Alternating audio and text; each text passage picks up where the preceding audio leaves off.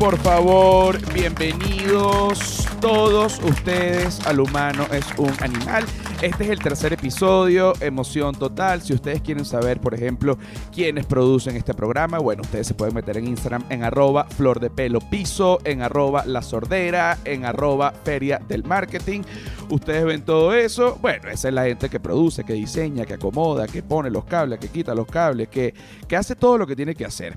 Ahora, si ustedes quieren saber quién, quién soy yo, bueno, yo soy este José Rafael Guzmán, un aplauso para mí.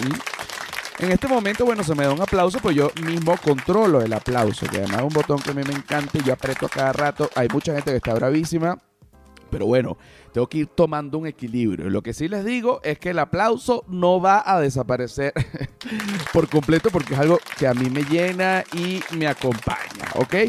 Eh, el otro día estaba pensando, estaba haciendo un análisis sobre mi carrera, porque bueno, últimamente con el tema de la cuarentena y como está el mundo, como está el planeta Tierra revolucionado, hay gente que está muy molesta, hay gente que está un poco desinteresada con las cosas que está pasando, pero en fin, yo he hecho un análisis en todo este tiempo de cuarentena acerca de mi, de mi carrera, ¿no? Acerca de, lo que llevo. Yo, yo soy un tipo que tiene 38 años.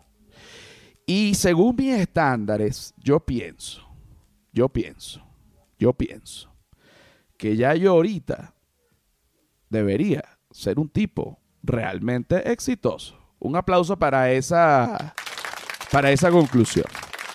Pero la verdad es que para mucha gente eh, eh, eh, dicen, bueno, José Rafael es un héroe, porque entonces resulta que él caminó de un país a otro y resulta que estuvo preso y lo sobrevivió.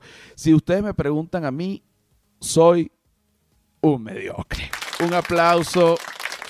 Soy un mediocre porque, algo así realmente que importante que se haya logrado así importante, importante no está. Entonces, porque también uno tiene que, claro, pero es que hasta ahora no está, y uno tiene que tener, y uno tiene que tener, chico, la, la bueno, el criterio para aceptar las cosas. Tú dices, bueno, pero tú eres un comediante internacional. Oye, eso sí soy. Pues yo me presento y lleno, sabroso y tal, y no sé qué. Pero oye, tú eres súper exitoso, te has ganado unos premios, unas cosas. No, todavía no me, lo, no me los he ganado. Entonces tú Oye, pero tú eres igual a, Seth Rogen. No, él es mucho más. Un aplauso para, para Seth Rogen, que además nos parecemos muchísimo. Lamentablemente yo me parezco a él, porque él es mayor que yo. Él tiene 40 años, yo tengo 38. Me hubiese encantado que yo fuese mayor que él para decir, Seth está igualito a mí. Pero no es así. Yo estoy igualito a él. Con el tema del coronavirus acá en eh, México, bueno, mira, el tema de la pandemia acá eh, es una cosa un poco confusa porque cuando el mexicano internaliza sobre el confinamiento, el mexicano simplemente dice, mira, váyanse al carajo que yo no voy a hacer ningún confinamiento. Tú de repente vas al mercado, si tú vas a un mercado serio, una marca, el mercado, tu mercado de confianza, eh, un supermercado, te obligan para entrar, primero que entres solo, segundo que te pongas un tapaboca Tercero, que tengas 1.5 metros de distancia de cualquier otro cliente para, bueno, toda esta distancia de, seguridad. Tú dices, oye, se están cumpliendo las cosas. Un aplauso para los supermercados. Sales del supermercado con tus bolsas, llegas a la esquina, hay una taquería callejera y eso está hasta los tracatracas de gente. Entonces tú dices, oye, que olvídate del, del 1.5 metros, chico. Eh, pásame un taco relleno de esto, pásame una cochinita pibil, pásame uno para acá, pásame uno para allá. Pásame el coronavirus. Bueno, suena tierno, suena tierno. El coronavirus en un taco. La gente no, no ha hablado de mucho de esto, de que el coronavirus también se puede transmitir a través de la comida, y esto es una cosa que es una realidad, el coronavirus se puede, eh, si son comidas crudas, por ejemplo, el sushi es peligrosísimo porque si el chef tiene coronavirus, el chef de sushi, que por lo general nunca son japoneses, acá en México siempre son de, de, allá de Guadalajara y un aplauso a la gente de Guadalajara, nunca son japoneses, siempre un chef que dice, pero bueno, este chef de japonés no tiene nada. Si él tiene coronavirus, ¿verdad? Él se tocó la cara, etcétera, y luego toca un salmón, luego toca un atún fresco. Ese virus queda allí por la temperatura y por la textura. Igual pasa con la vagina, igual pasa con, con la boca, igual pasa con la nariz, igual pasa con el pene, igual pasa con el ano, la parte de adentro. Los lugares donde hay esa carnita rica, como, como un atún como un salmón. El coronavirus le gusta lo rico. Él se pega allí y se puede transmitir a través de un rol de sushi. Muchos dirán, ay, este imbécil que está diciendo pura locura solo para dar risa y al final no da. No, no estoy diciendo pura locura para al final dar risa y, no da. Es una realidad. En las comidas crudas, eh, bueno, al final sí es verdad que no da risa. Eso sí es verdad. Pero también es verdad que el coronavirus se transmite, bueno, en las comidas crudas. Si tú ahorita a ti te provoca, eres de ese tipo de personas que, que de repente a ti te encanta un tartar de res. O sea, una carnita crudita, una cosita. O también eres árabe y quieres el, el kibe crudo. No lo hagas, amigo, porque se te va a pegar el coronavirus. Ok, bueno. Por otro lado, quiero hablar de una cosa que también he reflexionado en estos últimos días, porque recordemos que la cuarentena no es solo un tiempo de, depresión y de, que, y de querer suicidarse, tampoco es solo un tiempo de, querer masturbarse todo el día, tampoco es solo un tiempo de, de ver Instagram, la cuarentena es un tiempo de maldita reflexión. Ahí está la gata moralista, un saludo también para ella. Eh, y en este tiempo de reflexión, no solo he reflexionado acerca de mi carrera, eh, acerca de mí, de las cosas que he hecho. He hecho muchísimo daño a mucha gente, pero también he ayudado, pero también he ayudado a un gentío, bueno, como todo el mundo, ¿no? Una cosa, uno para un lado, una cosita buena y una cosita mala, haciendo un análisis, digamos, estricto de, de mi vida, ¿no? Pero al menos no soy contador público. Eso sí me tendría muy triste. No tengo nada en contra de los contadores públicos, pero sí siento que la carrera de contaduría es una carrera sumamente gris para dedicarse a ella toda su vida. Bueno, eh, otra de las cosas que he estado meditando y, de las que, y de que quiero hablar es que con el tema de la crisis venezolana, evidentemente, y esto ya lo sabe el mundo entero, muchísimos venezolanos han tenido que salir, bueno, obviamente de Venezuela, a diferentes países. Y esto ha hecho que, que haya un sincretismo gastronómico, que las comidas se mezclen, ¿no? Entonces, por ejemplo, hay cosas que ya pegan muy bien, así la gente no lo quiere aceptar. Tú agarras un, un, un shawarma, que es una comida árabe clásica, y le pones una salsa de ajo venezolana típica. ¿Y quién va a decir que eso no combina. Evidentemente, evidentemente combina. Tú agarras, por ejemplo, eh, fíjate este, tema, este tema. Tú agarras, por ejemplo, una empanada gallega, una empanada gallega que es una cosa europea, y tú le pones guasacaca. ¿Quién me va a decir que eso no pega? Pero hay una cosa que combina y, y es importante eh, que prestemos muchísima atención porque eh, eh, depende de nosotros, los venezolanos, que esto se sepa en el mundo y además decirlo de una manera educada para que este mensaje sea aceptado de la manera correcta. Más bien es un elogio. Señores, a los mexicanos, a los mexicanos no, chicos, por favor, a los italianos.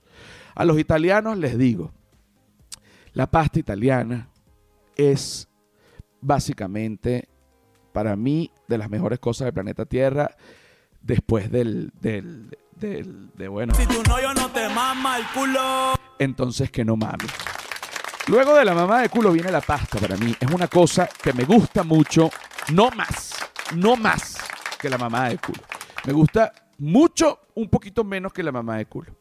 Pero hay una cosa que tenemos que aceptar y que los venezolanos le tenemos que explicar a los italianos y es que la tajada, el plátano frito, el plátano maduro, que además busca los orígenes de la tajada, y, no es venezolano, no es latinoamericano el plátano, el plátano viene de Asia. Imagínate toda la historia de la tajada te dejo parado en dos patas en una gavera refresco. Mira esto.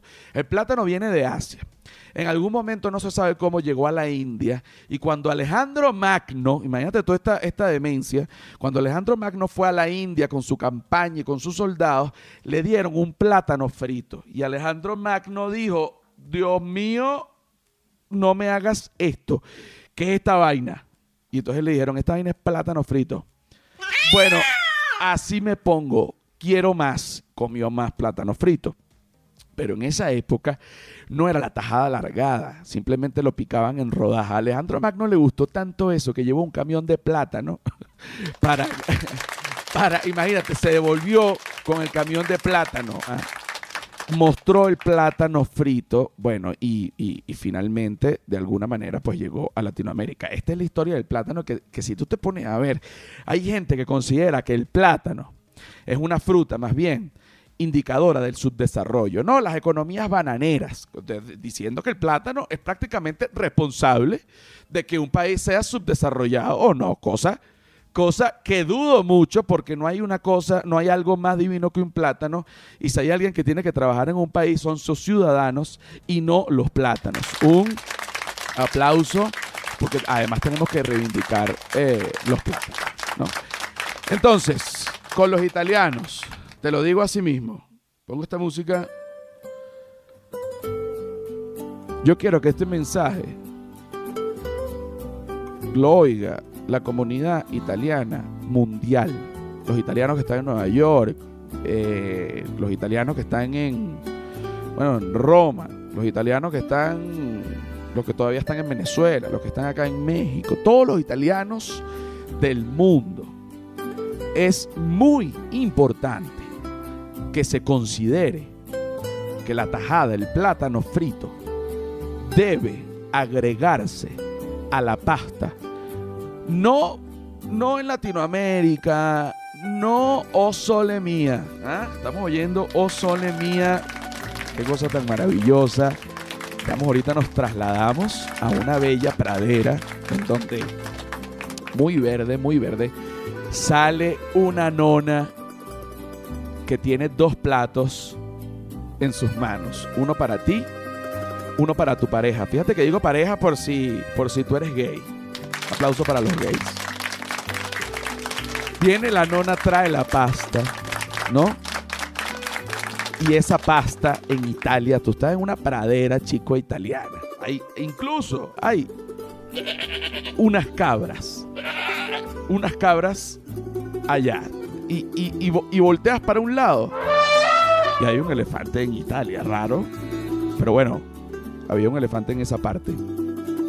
Pero el hecho es que seis cabras y te traen ese plato de pasta que ya está divino de por sí y de pronto tiene unas seis tajadas bien caramelizadas, bien dulces y bien chiclosas, chicos. Coño, maldita sea. El plátano, qué cosa tan divina. Así que hago este llamado a la comunidad italiana para que reflexione y agregue el plátano a su pasta. Eso es todo. No quiero decir más nada.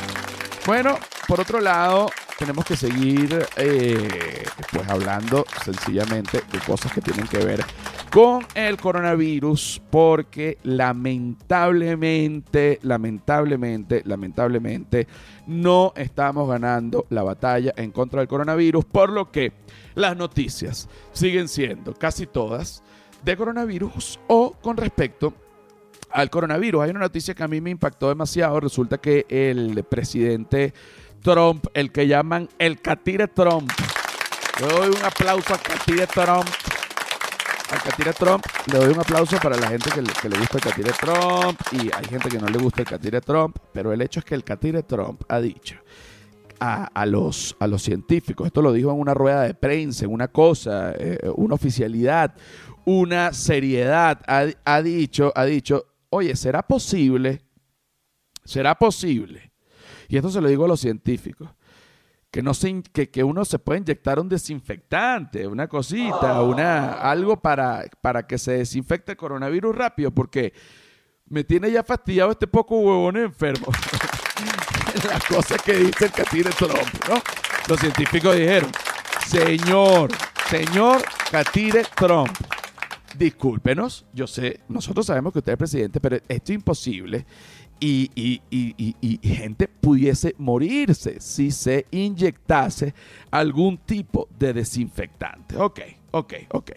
Resulta que al día siguiente, al día siguiente y al día siguiente, o sea, tres días después, se recibieron más de 30 llamadas al 911 porque la gente se había inyectado el, desinfectante. Bueno, de hecho, eh, tuve la oportunidad de recibir una nota de voz. Me la mandó un amigo que vive en Nueva York, que tiene un amigo que fue de los que se inyectó desinfectante.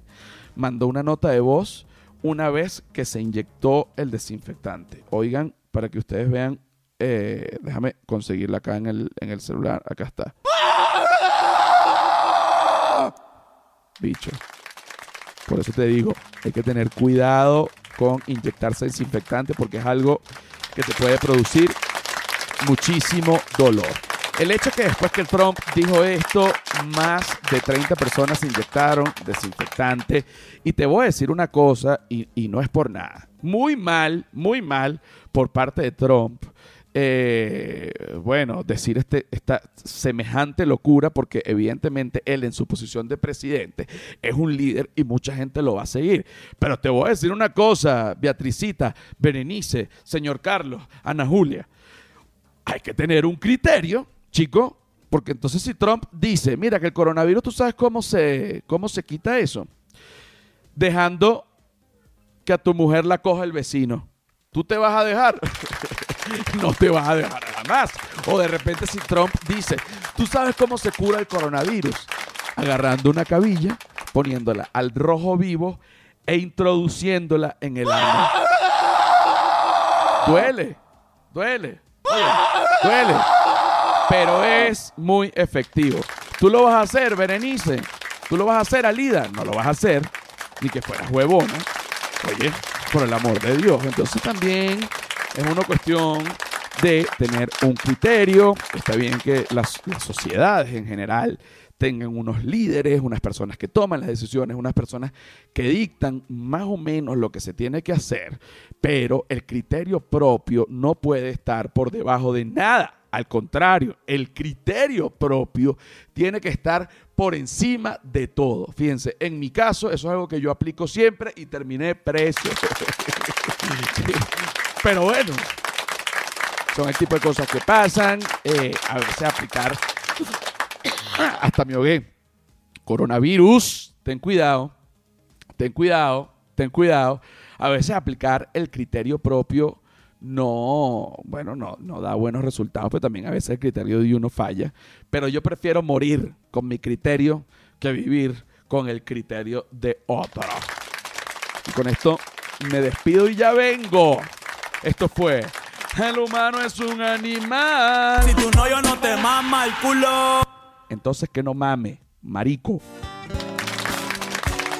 Señores, bienvenidos a la segunda parte del humano es un animal, una maravilla. Mira, ya estamos en, en, otras plataformas, las plataformas de gente joven. Tú sabes que ya yo estoy 38 años, siento que ya la juventud se me está yendo poco a poco, es una cosa normal, va a venir ya dentro de dos años la crisis de los 40. Mira, yo tres años antes de la crisis de los 40 ya estuve preso, imagínate la crisis de los 40. Lo voy advirtiendo de una vez mi crisis de los 40 va a estar fuerte. Mira, eh, ya el humano es un animal, está en Apple Podcast, está en Google Podcast, está en Spotify, está en YouTube. En YouTube sale los lunes y, jueves. Y eh, en Patreon, bueno, en Patreon ya ni me acuerdo cuándo sale, pero apenas me acuerde, a los miércoles y los domingos, exacto. Es son, es demasiada información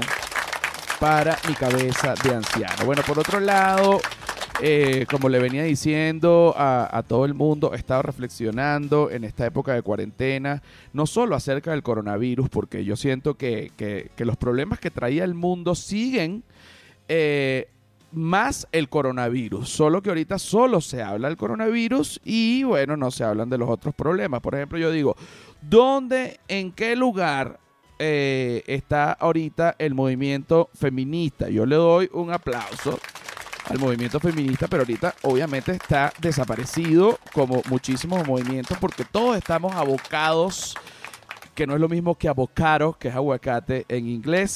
Este, todos estamos abocados a la lucha en contra del coronavirus, pero para hablar un poco más a fondo de esto, y no me refiero al coronavirus, sino me refiero a lo que es, eh, digamos, el- un reporte especializado feminístico del Comando Lésbico Mexicano. Tengo en línea, en línea a Fabiola, mi amiga querida. Fabiola, por favor, ¿cómo estás? Te amo. Bebé, ¿cómo estás? Oye. Estoy contentísima de estar en este espacio que es nuevo para ti. Bueno, nuevo entre comillas. Es nuevo entre comillas. Nuevo porque son nuevos porque son plataformas jóvenes, como decía, Sí. pero ya tú tienes rato, ya tú tienes rato en esto. O sea, Sí, esto sí. es, eres como un pececito en el agua. Como me siento un poco como pez en el agua. De repente, bueno, he sido criticado. Me han dicho, oye, eres un boomer. Porque ahorita yo estoy asustado con ese término, Fabiola, porque yo digo, no nos puede atacar. No nos puede atacar. eh, yo- además, quiero que sepan que yo, con 38 años, soy de la primera generación de millennials. O sea, no es que yo no soy un millennial. Yo soy el millennial abuelo. Y por ende, el millennial. Bueno, eh, espérate, que sabe más, chico. La gente sabe más por viejo que por diablo. Es más, y un aplauso. Lo. La- tú deberías, si algún día te llegan a decir boomer, tú deberías decir, bueno, mira, la gente sabe más por boomer que por diablo. Es, es el nuevo, ter- el nuevo re- los neorefranes. La gente sabe más por boomer que por diablo. Chico, me respeta, me Es- respeta. Es así, es así. Mira, el, el movimiento feminista, ¿qué está pasando ahorita? Bueno, tal cual como tú decías, es como que pasó a un segundo plano, porque obviamente estamos hablando de, de- de coronavirus todos los días, incluso antes de comenzar el, todo lo que ha sido el confinamiento, que en México no es obligatorio.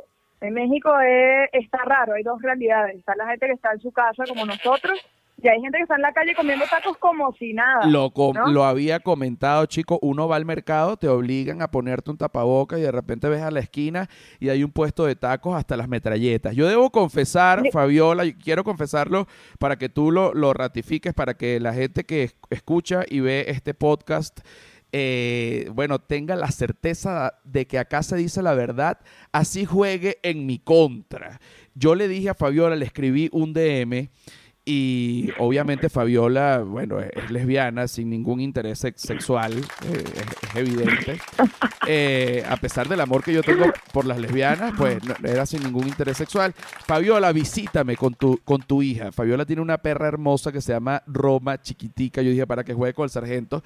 Y Fabiola me ha dicho, José, yo estoy en cuarentena. Y yo le digo, no, yo Tú estás loco. Yo también, yo le digo, yo también, pero vente, vente para la casa. Y Fabiola me dice, oye, no me dice nada, me ha dejado en azul, que es lo que se debe hacer, en- es lo que se debe hacer en el caso de un cretino que está a punto de romper la cuarentena y, y que, y que no se da cuenta, pues que no se está dando cuenta, no lo está haciendo por mal, lo está haciendo por desesperación. Ahorita hay mucha gente Estamos todos desesperados. Estamos todos desesperados. Entonces, fíjate, o- el- el- a otro punto al que voy, que con el tema del coronavirus, todo esto pasa a un segundo plano. Pero yo estoy seguro que, por ejemplo, un feminicida que, que le provoque matar a una mujer, a lo mejor, bueno, es muy consciente y lo hace con su mascarilla. Entonces, pero ¿qué quiero decir? ¿Qué que quiero- tome esa previsión. ¿Qué quiero decir con esto? Que las cosas eh, malas, bueno, definitivamente siguen pasando y, y- y sobre todo en este tema de feminicidios y, y toda esta locura, porque además ahorita, digamos, el, el maleante, la persona mala, se aprovecha de la máscara para que no se le vea la cara, porque si alguien se pone un tapabocas y unos lentes oscuros, entonces tú dices, y, y te, y te viola, tú dices, pero ¿cómo era? No, tenía máscara y lentes oscuros, entonces ¿qué es lo que vas a hacer? No lo, no lo puedes Claro. identificar. Incluso sabiendo que, que esa persona vive contigo. O sea, porque porque lo que lo que está pasando es eso, que han aumentado, eh, estaba leyendo justamente ayer que desde que inició el confinamiento eh, en, en México se han registrado más de 26 mil llamadas en donde se denuncia eh, violencia de género, ¿no? Pero claro, entonces estas personas, si ese hombre se pone una mascarilla y los lentes estos para que no le dé coronavirus, viene, ataca a la mujer y esta mujer cómo va a decir cuáles eran los rasgos, no, no sabe. Ah, claro, pero, pero Porque ya no va. le vio la cara. Yo me, no, claro que no le vio la cara, pero yo, yo me río de los nervios y, y, y, y discúlpame. No, obvio, O sea, obvio. No, obvio, obvio que esto es risa nerviosa. Esto es una risa es nerviosa, risa pero, nerviosa. pero fíjate, pero fíjate. Ajá, el, el- ahorita ha aumentado la, el índice de agresión a mujeres, pero por parte de personas que viven con la, con la propia mujer. Sí, totalmente, porque ¿sabes qué pasa? Que mucha gente, eh, muchas mujeres, eh, salen de sus casas para sentirse eh, protegidas, porque en, en- en donde viven, pues está su la persona que le está haciendo daño. Entonces, el hecho de que estén confinadas, de que no puedan salir, pues las pone en un riesgo tres veces mayor, porque no hay manera que escape de ahí para irse a casa de una amiga, para irse a casa de su familia, para irse a trabajar y Bueno. no pasar tanto tiempo con esa persona. Obviamente, eh, eh, eh, es- este tipo de cosas son casos lamentables, pero imagínate un caso que sea menos grave, pero es igual lamentable. Imagínate que tú eh, tienes una pareja con la cual tú quieres terminar y ya dices, mira, ya la semana que viene yo me voy de esa casa y de repente, chico, la cuarentena. Imagínate la angustia. Imagínate la angustia. No, ya va, ya va. Esto es real. O sea, esto, esto que tú estás diciendo es real, no para mí, porque yo pues no vivo en pareja, pero ya conozco varias situaciones de amigos o personas cercanas a mi entorno que están pasando por esto. Que tenían como un super pedo de, de- en su relación y de repente viene la cuarentena y ahora están, tipo, no se aguantan, no saben qué van a hacer, no se pueden mover de ningún lado porque, ajá, ¿cuándo te Claro, vas? pero imagínate, imagínate que tú ibas a decir, tú ibas a decir, tú ibas a hablar con esta persona dentro de tres días. Y mañana, o sea, mañana empieza la cuarentena, entonces ya tú no dices nada y tienes todo eso por dentro. Todo eso Sí, no, de- está por dentro. Entonces tú tratas de disimular, tú tienes que caer en el tema de, porque quién no, yo creo que toda persona mayor de 25 años ha tenido que en algún momento, oye chico, tener que, que, que, que, que hacer eh, sexo por compromiso. Pido un aplauso a todos los que hemos tenido qué horrible. el Qué sexo. horrible. Amo los que hemos tenido. Lo que hemos tenido, mira, lo que callan los hombres, ¿entiendes? Yo siempre, eh, eh, eh, Te entiendo, te entiendo. Además, además, para que la gente entienda quién es Fabiola. Fabiola, por supuesto, es una profesional, una tipa con una ética increíble, pero eso a mí ahorita no, no me interesa. A mí, a mí ahorita lo que me importa es que Fabiola es una súper lesbiana. Bueno, es, es, es la, la capitana máxima del comando lésbico, del comando lésbico sur. Es, es Fabiola. Exacto, sur, sur, sur. Es Fabiola, el comando, el comando lésbico. ¿De qué, qué era lo que- Comando lésbico mexicano sur. el comando lésbico mexicano sur. Y eh, las iniciales, las iniciales serían TLMS. exactamente. Pero ¿qué era lo que te estaba diciendo, chica? Que lo olvidé. Bueno, no, que me ibas a decir que yo era la lesbiana más grande que conoces. Ah, sí, definitivamente era la lesbiana. Eres, eres eh, la lesbiana más grande que conozco y eres la lesbiana que, que he escogido. Oye, a mí, a- a mí me gusta decir lesbiana porque siento que otras lesbianas que no entienden pudiesen atacarme. Entonces, justamente por aquí es que viene el tema, porque yo quiero, porque yo quiero eh, dejar eh, bueno, en, los oídos de todos, que es necesario, en toda familia es necesario, por ejemplo, tener a un médico, es importante. En toda familia es necesario tener un abogado, es importante. En toda familia es necesario tener a un cura para que de repente fastidie, para que sea, o para que de repente, bueno, cuando la gente se va a morir, los prepare o lo que sea. Pero también en toda familia es importante tener a un gay. Cuando digo un gay, me refiero a gays o, o a lesbianas o cualquier miembro de la comunidad LGBT. Eh, pero es importante tenerlo con el fin de que te defienda ante otros gays que siempre intentan tildarte de homofóbico, chico. Yo, yo he sufrido esto, Fabiola, horriblemente. Y Yo lo sé. y tú puedes dar fe de que a mí me decían en odontología, en la facultad de odontología, yo estudio odontología, me decían la abeja gayna. Por favor, mis amigos. Yo me gays. acuerdo de eso. De hecho, yo te conocí y cuando te conocí, que nos conocimos en tu casa de la playa, me acuerdo además de, de una Semana Santa. Te besaste una muchacha, ¿te dijeron- acuerdas? Está casada ahorita, tiene una hija. ¡Cállate! Oye, yo me acuerdo de ese viaje. ¿Ah? Yo me acuerdo de ese viaje, yo me acuerdo Sí. de ese viaje porque yo subí, besé, bajé y besé, o sea, yo besé a dos. Yo vi Una está casada y tiene una hija. Sí, la otra no. Sí, sí, sí. La La, ot- otra no, la otra no, no, no, no tengo claro cuál es su futuro, Mm. pero sé que no está casada. No, pero lo está pensando. Tú sabes que Capaz. lo, lo que lo que hemos hablado siempre de, de, pero tú no eres de este tipo de lesbianas peligrosas, la lesbiana maritierra. Ya tú y yo hemos hablado de esto. No, sí, sí, sí. Hace, hace un año justamente en Barcelona hablamos de este tema, Sí. de la lesbiana maritierra. La lesbiana que come hombre y come mujer es muy peligrosa. Porque hace daño en el mar y hace daño en la tierra. Tú le huyes a ese tipo de lesbiana. Mira, yo trato de, de no tener prejuicios, pero digamos que, que no me gusta tan, no le doy mi confianza al 100%. claro, porque, porque siento que ahí, coño, si tú eres lesbiana, tú no puedes estar ahí buscando lo que no se te ha perdido, a menos que tú te catalogues o te etiquetes, aun y cuando odien las etiquetas, pero igual, igual en este tipo de cosas uno a veces tiene que catalogarse como bisexual. Es diferente, porque ya tú de entrada estás diciendo, epa, a mí me gusta el mar y me gusta la tierra. Ah, ya ¿Tú va. quieres? Ok, tú tienes que, que en tu carta de presentación, tú, porque si tú dices, no, yo soy lesbiana, mar. Ok, tú comes mar. yo, soy Exacto. yo soy lesbiana mar, yo soy lesbiana mar. Ok, y ya. Pero si la lesbiana mar de repente salta para la tierra y tú no lo habías avisado previamente, es una falta de respeto. Es una falta de respeto porque tú, o sea, tú crees que tú estás ahí, ah, bueno, perfecto, lesbiana mar, todo bien. Pero de repente la lesbiana mar le dio por salirse a la tierra como la sirenita, vendió su voz Oye, por no. esta tierra. Oye, no. Y es como, mami, o sea, ¿qué pasa aquí? Mami. ¿Con qué fin? Igual, igual hay algo importante acá, y es que todo depende, o sea, porque capaz pasaron los años y dijo tipo, coño, ¿sabes que Yo tengo, quiero explorar esto, y está bien, no estamos abiertos a que podamos explorar sexualmente lo que, quera- lo que queramos sin que involucre niños, sin que involucre animales, ¿no? Ok, ya Eh, vamos a hablar de eso también. Vamos a hablar de eso también.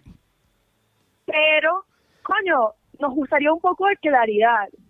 O sea, a mí me gustaría, si, si eres bisexual, eres bisexual y, ah, perfecto, eres bisexual. Y si eres lesbiana de mar, eres lesbiana de mar. Yo soy una lesbiana de mar. Un aplauso para las lesbianas de mar. Se ven mucho Por favor. En, las costas, evidentemente. Bueno, Me, di- me dicen, me dicen Ariel. exactamente. No, tú sabes que hay maneras. Hay hubo una época que la lesbiana de mar estuvo casi en extinción. Fabiola, no es nuestra época, gracias a Dios. Los pescadores lanzaban vaginas con anzuelos. Y claro, la lesbiana de mar llegaba a comer la vagina. Caía. Caía, evidentemente, y la, bueno, se la, se la devoraban hombres en la orilla. Tú puedes creer que qué cosa tan cuentos, espan- cuentos espantosos y fuertes. Pero ahorita tú tocaste Muy un tema. fuerte. que- Eso, si, si lo googleas, sale. Si- o sea, si lo buscas en Google, sale como en la quinta página. Claro, chico, bueno, que imagínate, violarse una sirena no es ilegal. ¿Tú puedes creer esa locura? O sea, Me parece una locura. me parece una locura, porque si de repente llega a aparecer una y la gente la viola, bueno, la demanda va a ser, demanda va a ser increíble. Mira, tocaste el No, tema, y, y todo lo que va a involucrar para el movimiento de feminista. Otra, no, sería otra sigla para el LGBTIQS de, de, de, de sirenas. Una- se tendría que añadir una. Mira, tocaste el tema de que todo el mundo tiene que ser libre de su sexualidad y, y la gente puede hacer lo que quiera. Eh, digamos, comer mar, comer tierra, todo, sí, siempre y cuando no involucre niños o no involucre animales, ¿cierto?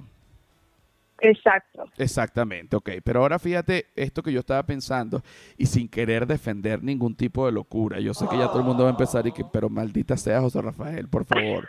No, no, aquí, no. aquí se empieza a poner la gente tensa, ¿no? Aquí se empieza a poner la gente tensa, sí, pero lo estaba hablando justamente eh, eh, con un amigo y es que ahorita eh, se, hay un movimiento, imagínate toda esta locura, de diferenciar los pedófilos de los pederastas, ¿no? ¿Qué quiere decir esto?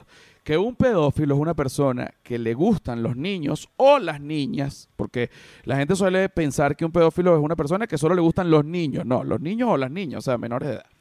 Eh, pero que no ha llegado a tocar o hacer nada con, con ningún niño. Entonces esos son pedófilos que les gusta, pero que no han llegado a hacerlo. O sea, digamos que disfrutan, por ejemplo, el porno infantil. Ajá, para allá vamos, para allá vamos, para allá vamos. Luego están los pederastas, que son los pedófilos que ya pasaron esa barrera y, y decidieron abusar de un niño. Por supuesto, a- eh, eh, de- en, en esto se divide en dos. Eh, los que abusan del niño y básicamente es una violación. Y los que seducen al niño y lo vuelven loco. Y el niño, bueno, imagínate. Y entonces empieza como aquel juego que el niño inocente cae, porque evidentemente, este, ¿sabes? Que, que- que el niño que va a hacer cuando ve un pene parado, queda loco, no sé. Una, una situación horrible. Es una situación horrible. Da un poco de risa porque de- es risa nerviosa. Es risa nerviosa. Da risa nerviosa porque nos imaginamos la situación y da risa nerviosa. y dar y da risa nerviosa, pero, pero bueno, pero es así. Entonces, las personas que ya son pederastas, que ya cayeron en esto, bueno, esas sí están eh, bajo la ley y les cae todo el peso de la ley. Ahí no discutimos nada, ya abusaron, son culpables, etcétera. Pero los pedófilos, o sea, los, los pederastas que todavía no han, no han hecho nada, sino que solo les gusta y que de repente ven pornografía infantil, están intentando y haciendo grupos en Facebook para que esto se permita y que esto sea legal. Es como que, mira, esta es mi orientación sexual y yo no soy malo por esto. Así como hay gente que le gustan los hombres, que le gustan las mujeres, a mí me gustan los niños, pero como yo soy una persona responsable, yo no toco a ningún niño. Pero aunque sea, déjenme masturbarme. Pero entonces pasa una cosa, que, que, que claro, la pornografía infantil es igual, estás promoviendo que alguien haga el amor con un niño y, y- y bueno, y, y seguimos con esto. Hay algunos curas que insisten, y si el niño disfruta, oye, no sé. Sí, No tal sé. cual. No, No, sé, no, No sé. sé, no, no sé. Seguramente, obviamente el niño va a, a disfrutar algunas veces porque el niño está confundido y el niño es un niño y no entiende y la persona se está eh, aprovechando, pero igualito ni que el niño disfrute, chico, ¿qué es lo que te pasa? Por supuesto pongo y dejo claro, Claro. que la pornografía infantil es ilegal y que es una cosa abominable y que, y que tener algo con un niño, bla, bla, bla. Yo solamente estoy diciendo una información que yo leí, no es que Fabiola es pedófila. Sí, yo también lo leí. Yo no estoy diciendo que Fabiola es pedófila, ¿ok? No, mira, a mí me gustan menores que yo, pero no tanto. No, ¿Qué edad tienes tú, si se puede saber? Yo tengo, yo tengo 33 años, voy a cumplir 34. Estás- Entonces, digamos que mi, mi límite podrían ser unos 24, 10 Ajá. años menos que yo. Pero me da miedo porque esa gente tan joven eh, tiene otra mentalidad. Esa gente no, esa gente quiere romperme el corazón. Yo no quiero ya que me Oye, yo te, yo, te, yo, te enti- yo te entiendo tu temor. Yo entiendo tu temor. Lo que pasa es que esa gente tan joven está como que viviendo unas cosas y por la edad en la que está, de repente dice, bueno, yo me puedo lanzar cuatro tablazos antes de, antes de tener algo serio. Y uno de esos tablazos eres tú. Sería una cosa lamentable. Exacto. Y uno que ya tiene 34 años, que uno quiere, mira, empezar a ver una revistica vestido de novia. Oye, Entonces, claro, imagínate. chica. Lo por dejan favor. ahí a uno emocionado y uno que, bueno, pero y este vestidito que yo vi aquí, que me quiero poner, o este trajecito, dependiendo del mood que uno quiera Ahora. tener para ese día, ¿no? Ahora, tú nunca has tenido nada con ningún hombre. No, o sea, yo, yo en mi, eh, cuando estaba en el colegio salí, que además tiene un cuento buenísimo, salí con un chico que, que yo estaba en octavo grado y él estaba en cuarto año.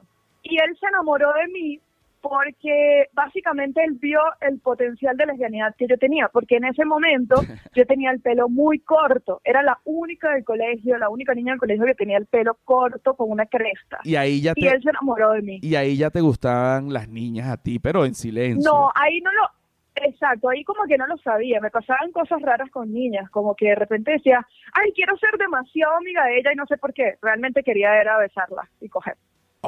Pero yo y- y- pensaba- pero lograste, pero lograste, eh, eh, porque, porque eh, eso es otro, otro punto importante. Si tú eres menor de edad, con menor de edad no es pedofilia. No, porque estamos en igualdad de condiciones. No, y es riquísimo. Un aplauso. Claro. Es riquísimo hasta imaginarlo. Hasta imaginarlo. Ajá, y tú, y tú, y tú devoraste algunas niñas que hoy en día están tienen hasta hijos. Mira, yo yo aquí podría sacar a la, a la calle una gente que está casada actualmente. Está casada, tienen hijos.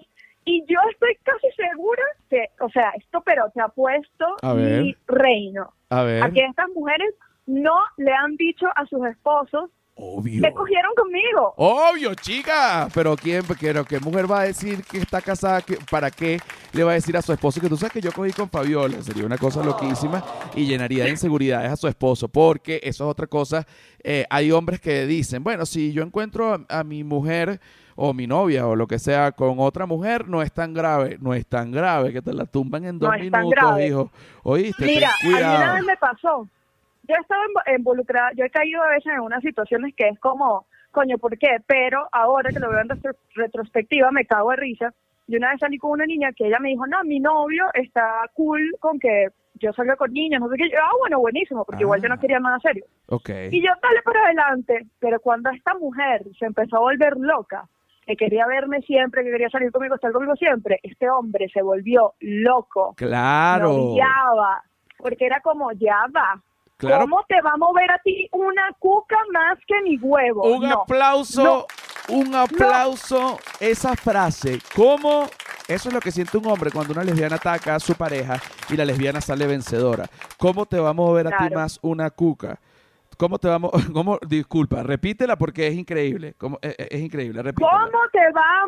eh, Esto, ojo, que esto viene del machismo, ¿no? Porque al final del día es lo mismo. A ver, a tu pero- pareja, a tu pareja la mueve una cuca o un huevo, es lo mismo. La está moviendo otra gente que no eres tú. Pero la pregunta, eso, pero la pregunta, ¿cómo? Dímela. ¿cómo te va a mover a ti más una cuca que mi huevo? Eso, eso es, ¿cómo te va a mover a ti más una cuca que mi huevo? Pues déjame Yo decirte, siento que eso el hombre, por más machista que, por muy machista o lo que sea, un hombre que se pregunte eso, ¿cómo te va a mover a ti más una cuca que mi huevo? En el fondo lo entiende, porque al hombre le mueve más una cuca que un huevo, o sea, ¿cómo no lo va a entender? Solo que da rabia porque te están, porque te están tumbando, porque te están tumbando tu pareja, pero, eh, y te voy a decir una cosa, un hombre tiene todas las de perder cuando una lesbiana decide atacar a su pareja. Eso te lo digo, pero es que le dan 40 vueltas y es que ¿Sabes no se Yo puede creo que hacer nada. Depende. Yo creo que depende, porque hay mujeres que en verdad capaz disfrutan estar, eh, tener algún tipo de experiencia sexual con una mujer, pero les gusta mucho eh, el huevo. Es la realidad, es así, pasa. Eh, como viceversa. Hay Esas son peligrosas, repente- son peligrosas para el mundo lésbico porque hacen sufrir. Exactamente, Sí. esas son, Sí. esas son peligrosas, Sí. esas son peligrosas porque tú crees que ellas se van a venir contigo tipo, no, no, a mí me encanta esto, yo soy completamente feliz contigo y de repente es como, es que sabes qué, me hace falta el huevo. Ay. No se le juzga, no se le juzga lo que le haga falta a la gente, ojo, sino No, que, pero da no vengas a romperme así el corazón, vale. Pero no rompa el porque al final no es culpa de ella, pero tampoco es culpa tuya, discúlpame. O sea, Claro, ¿qué es lo que o sea, entonces ahí entran en juego un montón de cosas como, no sé, la autoestima y ahí obviamente tú te comparas, eso nos pasa a todos, es bueno, superhumano. sí, es bueno, y, y Es una además mierda, es una mierda porque no hay que compararse te- termina, siempre termina en un problema. El punto es que, el punto es que esta fue una conversación extremadamente sincera con Fabiola y te digo algo, la amo con locura. Fabiola, gracias infinitas. Bebé. arroba ojos rojos en Twitter, en Instagram, en todos lados. Si hay alguna lesbiana, pero ojo, oído, oído. Si hay alguna Oído les- el tambor, Sí, sí, sí. oído el tambor. Sí, sí, sí. Si hay alguna lesbiana gu- guapa eh, que quiera, bueno, compartir sentimentalmente, que no quiera romper corazones, eh, arroba ojos rojos, el DM está hirviente. ¿Ah? Está activo. Está activo, el DM está activo y responde rápido. Mira, te quiero, Fabiola. te quiero con locura, ¿viste? Bebé, te quiero más. Bueno. Créeme, te quiero más y gracias por haberme invitado acá a este lugarcito de gente joven Eso. para echar cuento un rato en la cuarentena y reírnos. Y lo que yo siempre digo, olvidarnos de, de los pensamientos de muerte que nos vienen por culpa de la pandemia. Sí, y si también hay una lesbiana jovencita, pero ya mayor de edad, de 18, ¿tú también estás interesada en ese tipo? Para... Coño, sabes que no, sabes que no, sabes que no, Ah, porque Ok, entonces abstenerse, esa es abstenerse. abstenerse, o sea, de ve- yo preferiría de 26 para arriba. De 26 para arriba, lesbianas de 26 pero para arriba. Pero tampoco de 80, porque No, hay demasiada oye, diferencia. No, es, no, no. es que lesbiana de 80 está muy seca, necesitas un calle. No solo eso, sino que yo siempre pienso, o sea, yo respeto a la gente que le gusta una viejita, un viejito, pero yo pienso en besar a una persona mayor que tiene plancha y no me da para nada morbo. Bueno, entiendo perfectamente, eso es algo que es así. Pero bueno, Fabiola, te amo con locura, te dejo. ti, bebé. Bueno, nos escribimos y así es. Así que eh, esto fue la segunda parte del tercer episodio del humano es un animal. Ya venimos con Si más. tu novio no te mama el culo. Entonces que no mame.